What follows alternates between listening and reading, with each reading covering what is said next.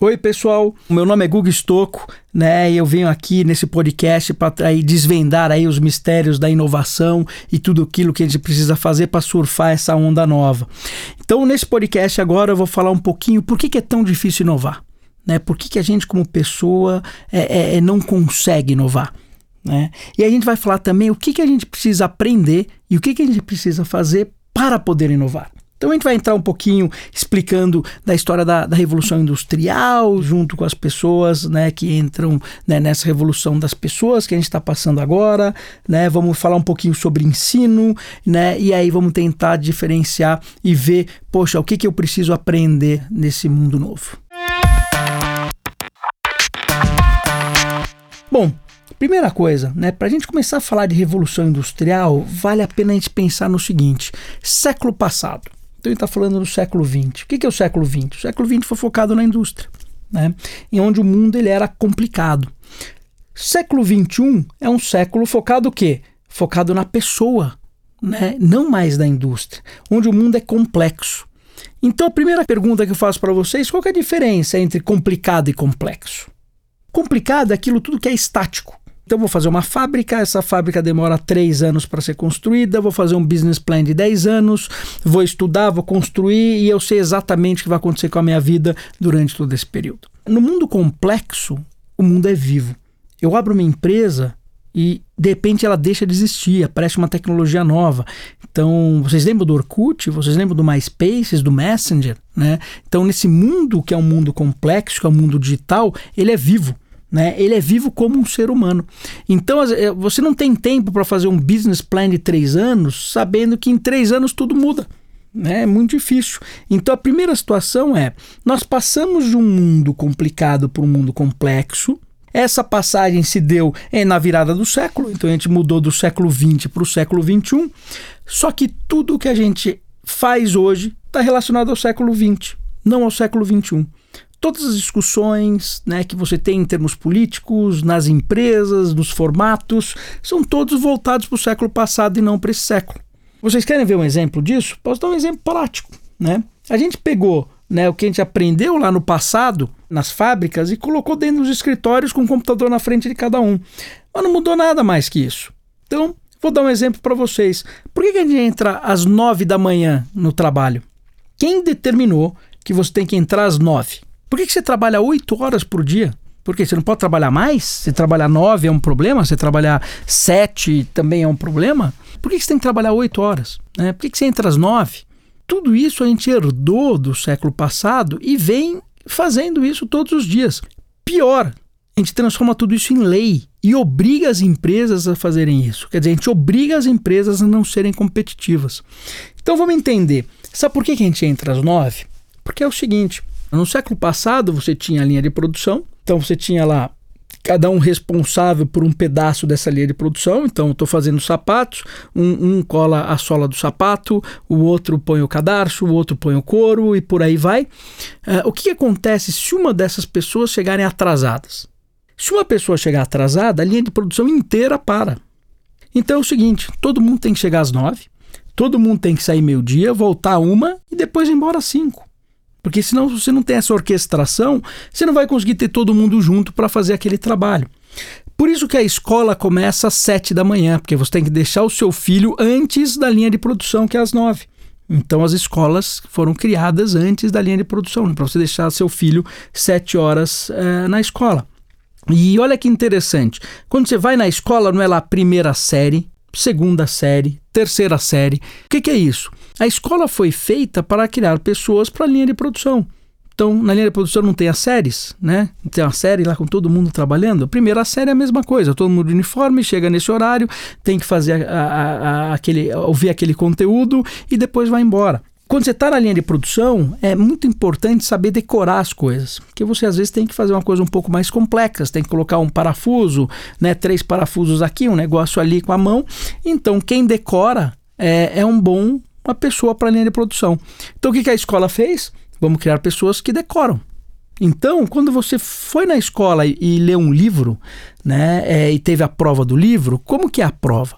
A prova do livro é assim: olha, o Pedrinho no capítulo 3 fez o que com a Mariazinha? Né? E você tem que saber. Em outras palavras, você tem que decorar o livro. Ou você acha que a prova é baseada no livro que você leu, crie uma história? Não é. Porque quem cria não é bom na linha de produção, ele atrapalha. Pessoa que cria, ela não está executando. Ela tem que bater 40 vezes o martelo naquele local. Se ela for criar alguma coisa, ela não vai bater 40 vezes, vai bater 38, 39. Isso é um problema. Então a escola inteira foi feita para que você fizesse o quê? Uma coisa, decorar. Segunda coisa, ter aversão a risco, né? Por quê? Imagina se uma pessoa na linha de produção erra durante o dia todo. Toda aquela produção já era. Então o que, que acontece? Acontece que ela não pode errar. Se ela errar, eu mando ela embora. Se ela chegar atrasada, eu mando ela embora. Acho que naquela época eles iam até bater nas pessoas. Né? Aí veio uma lei e falou: não, não vamos bater neles, não. Vamos fazer um negócio pior que bater. A gente manda eles embora, não vão ter dinheiro para comer nem para sustentar a família.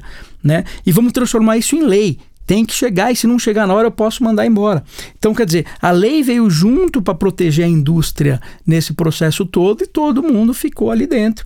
E olha que interessante, hoje a gente compete com empresas no mundo todo. Né? Estamos aqui no Brasil, não tem ninguém aqui trabalhando numa linha de produção. E se você não chegar às nove, você pode ser mandado embora. Você sabe por que, que a gente trabalha oito horas por dia? Porque durante lá a Revolução Industrial, as pessoas estavam trabalhando 13, 14 horas, né? Morriam, ficavam doentes e tudo mais. Aí eles fizeram o quê? Uma greve, né? Juntaram todo mundo e falando, olha, né? Agora a gente não vai trabalhar mais porque não dá. E no meio dessa discussão toda para voltar as pessoas a trabalharem, o Henry Ford, que fazia aí os carros da Ford, virou e falou: "Pessoal, vamos organizar isso aqui. Então vocês trabalham oito horas, vocês recreiam oito horas e dormem oito. Aí todo mundo topou. Então, quer dizer, até hoje, não tem nada científico. Isso foi feito lá atrás para resolver um problema de greve. E a gente segue tudo isso até hoje, nunca questionou. Né? Então, se você não questiona como você trabalha o seu dia a dia e segue fazendo as mesmas coisas de 100 anos atrás, como que você quer construir uma empresa? Ou como que você quer ser um profissional que lá que vai, vai construir o novo? É o que vai surfar as ondas do novo? Né? Se a gente segue a mesma coisa lá atrás. Então, esse é o lado. Eu faço até um, uma pergunta, né? Quem aí que está me ouvindo trabalha numa empresa que valoriza quem pensa fora da caixa? Se você acha que você trabalha nessa empresa, diga que eu dou, é muda de empresa. Porque se ela valoriza quem pensa fora da caixa, significa que a empresa é uma caixa. E uma caixa não vai sobreviver nesse mundo novo que está sendo criado. Você precisa ser muito mais aberto. Então, de tudo isso, Outra dica que eu dou para vocês é o seguinte: como que funciona a educação, né? Você vai lá, estuda, faz o colégio, faz a faculdade. Quando você sai da faculdade, o que acontece com o seu conhecimento? Ele começa a cair. Daí para frente ele vai caindo. O que, que você faz? Você repõe o conhecimento. Você repõe o conhecimento como? Você faz lá uma pós-graduação, um mestrado. E você faz o que depois que você sai da faculdade? Também vai trabalhar. Também se adquire um conhecimento novo no trabalho. Então, teu conhecimento começa a cair, mas você está repondo conhecimento, você está trabalhando, logo você está sendo competitivo. Então, quem não é competitivo, aquele cara que parou de estudar e não está trabalhando, ele obviamente o conhecimento dele vai cair, uma hora ele não, não, não funciona mais. Só que é muito século passado, gente. Não funciona mais assim. Quando você sai da faculdade e entra para sua vida profissional, o que, que acontece? Todo teu conhecimento já não serve mais para nada. Você vai ter que aprender tudo de novo. E você vai ter que errar tanto no seu dia a dia do trabalho que a versão a risco que foi ensinada para você durante aí a Revolução Industrial e nas escolas não vão permitir que você tenha o conhecimento necessário para poder evoluir. Então, bem-vindo ao mundo novo. Então a gente vai ter que aprender tudo de novo. Tem um gráfico legal que eu vi uma vez que é interessante, né? Ele mostra o quão especialista você é. Então eu sou um grande especialista, por exemplo, em contabilidade. E além de contabilidade, o que eu sei fazer? Ah, não, só sei contabilidade. Eu sou o melhor cara de contabilidade, ganho muito dinheiro com contabilidade, não quero saber do resto. Ótimo. Uh, se a inteligência artificial substituir a tua profissão, o que, que você vai fazer depois? Se você não tem, se você não é generalista, você não tem uma segunda profissão, ou um segundo conhecimento é bom o suficiente para que você possa sobreviver, você está fora do mercado. Então, a gente está entrando num mundo onde você não precisa ser um mega super especialista, mas você precisa ter muitos conhecimentos em paralelo. Quando você viu lá, quando eu disse lá no primeiro podcast, né, explicando de 2025, o que, que era o ponto principal? É a confluência, né, a união de diferentes tecnologias que geram uma nova tecnologia, que geram novos modelos de negócio. Então, isso no mínimo do, do, são duas. Se você está fazendo contabilidade, você vai ter que aprender mais alguma coisa para você criar, por exemplo, o algoritmo de contabilidade do futuro. Né? Então você vai ter que aprender ciência da computação, por exemplo. Uh, se você é um cientista de dados, né, é, o que, que você precisa aprender para o futuro? Você tem que aprender filosofia. Porque se você está construindo inteligência artificial, o que, que é a filosofia? Né? É, está falando com pensamento, está falando sobre inteligência e lógica. Você precisa saber isso. Você precisa saber filosofia e ética. Porque se está construindo um carro autônomo e esse carro autônomo se depara, por exemplo, inteiro ou não que atropelar uma criancinha, né? Tem uma criancinha na frente, se ou ele atropela a criancinha ou ele cai no rio, morre quem está dentro do carro. Essas questões vão ter que entrar e é do lado filosófico, né? Então é engraçado, porque a gente vê um engenheiro, ele fala: "Não, não quero nem saber disso", ou o filósofo, não quero nem saber da outra parte. Os dois correm o risco de deixarem de existir, né? Porque a confluência das tecnologias vão gerar as novas profissões. Então, o que, que a gente tem que fazer? O que, que a gente faz para nós mesmos? Né? É, como que a gente consegue continuar aprendendo? Como que a gente consegue seguir tudo isso? Então, o primeiro ponto é, é assim: infelizmente, as escolas ainda estão no século passado. Tem algumas escolas novas que estão trazendo alguns conceitos interessantes, mas ainda muitas delas seguem o conceito do século passado. Tem uma que eu gosto muito, que é curioso, né? mas uma das melhores faculdades de tecnologia do mundo não tem professor. Vai falar, poxa, mas como assim, né? Chama lá University 42, né? Tem lá no Vale do Silício, na verdade é uma empresa é, francesa, né? Um magnata francês que construiu essa universidade. E olha que interessante, olha o que eles perceberam.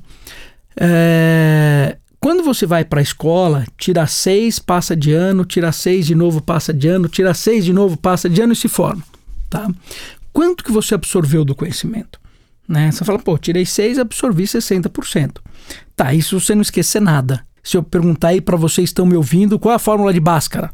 Talvez alguns saibam, a grande maioria não. Então, logo, você passou de ano, você se formou, esse conhecimento não existe mais dentro aí é, da sua cabeça. Então, o conhecimento ele, ele some. Outro ponto, quando você termina a faculdade, um foi terminou a faculdade mal, tirou 5, 6, o outro tirou 9, 10. Ele acaba tendo uma vantagem competitiva. Então, mesmo que nós dois fizemos a mesma faculdade e ela é muito boa, você, você faz duas pessoas diferentes. Tá? Uma que vai saber mais que a outra. Então a University 2 ela entendeu o seguinte: poxa, mas quando você joga um jogo, vamos supor que você vai jogar Mario Bros. Você foi lá, primeira fase, passou na primeira fase, vai para a segunda, morreu. O que, que acontece? Você volta para a primeira. Você tem que fazer a primeira fase de novo, aí você faz a segunda, aí você já sabe onde é que você vai morrer, você passa, vai para a terceira, passa, vai para a quarta, morreu, volta para a primeira, faz a primeira, a segunda, a terceira, a quarta e aí vai indo. Então, eu posso demorar um ano para terminar o jogo, ou posso demorar uma semana. Depende de cada pessoa. Só que se eu pegar essas duas pessoas, uma que demorou um ano, outra que demorou uma semana, e colocar elas para jogarem de novo o jogo, depois que elas terminaram, os dois terminam em horas. Né? Então, quer dizer, um demorou um pouco mais que o outro para aprender. Só que os dois adquiriram 100% do conhecimento. Então, o University 42 é praticamente o quê? Tipo, 42 fases. Então, você entra lá no campus, é campus mesmo, tem que sentar lá dentro, você vai fazendo de uma online, né? Mas do lado das pessoas. Quando você termina a primeira fase, você tem um desafio. Então, project based, né? Você tem um projeto para desenvolver. Só que esse projeto é difícil. Então, você precisa de ajuda. Então você vem e pede ajuda para alguém que está na segunda, na terceira, na quinta fase. Aí essa pessoa vem te ajudar. Então ela te ajuda a construir esse projeto. Você pode demorar uma semana, os dois trabalhando junto. E quando termina esse projeto, você passa de ano. Na verdade, você passa de fase. Uh, só que para passar de fase, você precisa, primeiro, terminar o curso né, da fase, passar o projeto e depois você tem que votar na pessoa que te ajudou. E vice-versa. Então, como se fosse no Uber, né? Quando você sai do Uber e vota lá no, no serviço, tem que votar, porque para você passar de fase, você precisa fazer o projeto, fazer o curso e precisa ter uma quantidade mínima de votos. Então, se você é muito, muito bom e terminou tudo rapidinho, aí você volta, fala, oh, você precisa de ajuda? Você precisa de ajuda? E sai ensinando as pessoas. Então, é peer-to-peer -peer learning. Então você volta e faz de novo aquelas fases como se fosse um jogo. Então você pode terminar a faculdade em três anos ou você pode terminar a faculdade em cinco anos. A questão é o seguinte, né? Porque às vezes você está com um problema um pouco maior, você demora um pouco mais, ou às vezes depende de cada pessoa. Só que todo mundo que terminou a faculdade terminou com 10, terminou com 100% do conhecimento. E, obviamente, quanto custa para estudar nessa faculdade? Zero né? Por que zero? Porque quem paga são as empresas, porque esse é um conhecimento importantíssimo de se ter dentro da empresa, então eles querem ter prioridade né, para contratar essas pessoas. Então, apesar de a gente estar tá correndo, né, ter um risco muito grande aí das instituições de ensino continuarem no século passado, você vê que está começando a nascer alguns formatos um pouco diferentes e a gente tem que estar tá aí buscando tudo isso. Mas o que fica é não pense que fazer uma faculdade te leva para o sucesso. Você vai ter que estar tá aprendendo constantemente. Então, às vezes, passar quatro anos para aprender uma matéria que não vai existir daqui a cinco não vale a pena. Você tem que estar tá aprendendo constantemente. Então, lifelong learning é importantíssimo. Você tem tudo isso online, você tem formatos, dá para montar grupos, tem uma N formas de fazer, mas você vai ter que estar tá aprendendo constantemente. Segunda coisa, tem que ser multidisciplinar. Você não pode focar só naquilo que você gosta, porque agora os desafios são complexos. Né? É, é, eles não são mais complicados, então ele é vivo. E ele sendo vivo, você vai ter que fazer né, conhecer essas outras matérias e conhecer os outros conhecimentos e vai ter que também saber se relacionar com pessoas completamente diferentes de você, né? Porque às vezes um projeto exige um grande filósofo, um grande engenheiro, um grande administrador e como é que todo mundo se conversa? A gente precisa saber trabalhar em time. Outro ponto interessante: você não pode ter aversão a risco. Você tem que entender que você vai ter que, é, talvez, se recriar várias vezes na vida. Né? Porque vai mudar tanto o formato, né? E tantas coisas novas que você tem que aprender, que você vai virar um profissional que ele vai mudando constantemente. Então você não pode ter medo de mudança. Tem que estar tá com tudo isso muito bem definido. Então a gente começa aí a entender um pouquinho né, de como que vai vir o futuro. Agora, poxa, eu não falo inglês. Tem um problema, né? Porque todo o conteúdo está em inglês. Então você vai ter que aprender e logo. Até porque o inglês já, já vira passado, né? Ele nem, não é questão se você sabe ou não sabe, né? Porque você vai ter que aprender, por exemplo, machine learning. Né? Ah, mas eu preciso ser um cientista de dados? Não. Existe até um termo que chama Citizen Data Science. O que, que é isso? É você ensinar ciência de dados para quem não é programador porque você vai ter que usar isso no seu dia a dia. Então, o próximo inglês é justamente você aprender a programar, mas você aprender a trabalhar dados para você poder criar coisas novas que tem aí na sua frente. Então, é, a gente tem que mudar tudo isso. Quando a gente pega, por exemplo, o WeWork, né, eu acho que todo mundo já ouviu falar, pelo menos, né, que é um coworking que tem aí no mundo todo. Olha que interessante, se eu for olhar hoje, 46% dos imóveis comerciais de Singapura são WeWork. Se eu vim aqui para o Brasil, né, a gente vai ver que até em 2021 o WeWork provavelmente é a empresa que mais aluga prédios, pelo menos em São Paulo. Então, por que, que essa empresa cresce tanto? Por que, que ela vale 18 bi? Foi a primeira empresa que parou a pensar como é que as pessoas têm que trabalhar. Ela entende que se você fica parado num cubículo, né, o teu cérebro não, ele para de funcionar, porque ele, ele, ele começa a entrar no automático. Você consegue criar por no máximo duas horas por dia. Desculpa, por duas horas seguidas. Depois você precisa mudar alguma coisa, ou mudar de ambiente, ou mudar o que você está estudando, o seu formato, para o teu cérebro voltar, né, sair do automático e voltar. Então, é, e a gente hoje entra, senta num cubículo, fica oito horas lá, né? Quer dizer, totalmente não produtivo. Então, o Work fez isso tudo né? Colocou um local onde, exemplo, tem uma escada no meio para todo mundo se cruzar. Seis horas da tarde tem a chopada para todo mundo se conhecer. Ele entendeu que as pessoas começam a trabalhar uma com as outras e fazer negócio entre elas, né? E tudo isso é um ambiente muito melhor de trabalho. Sendo assim, é uma empresa que vale 18 bilhões hoje. Eu acho, se não me engano, depende quando você está ouvindo esse podcast, mas já deve estar tá batendo muito mais do que isso. E aí? Então são esses desafios que a gente está tendo por aí. Então aprender constantemente passa a ser aí o seu dia a dia. Tá? Não dá para fugir disso. É, não tem como né, né, escapar desse processo. Agora, pense o lado bom.